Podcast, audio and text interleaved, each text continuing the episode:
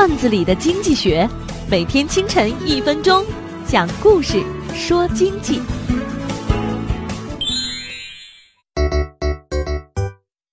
有一天，一帮朋友去饭店吃饭，其中一个带了一瓶白酒。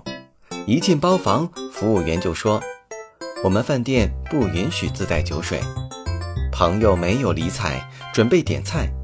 服务员又说：“包房最低消费三千元。”朋友是工商系统的，问道：“这是谁规定的？”“我们一直是这样的。”“哦，那小葱拌豆腐多少钱一盘啊？”“五元。”“好，那给我来六百份儿。”不一会儿，一个自称老板的人进来说：“实在对不起大家，服务员是新来的，不懂规矩，你们随意消费，没有限制。”生活中，我们经常能看到经营者单方面制造的逃避法定义务的不平等合约，看准的就是消费者单兵难以跟集体形式的商家对抗。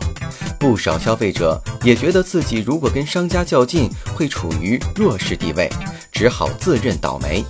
很多垄断型企业利用消费者的心理弱势赚取大笔利润，其实也是无形中疏远消费者，是一种短视营销。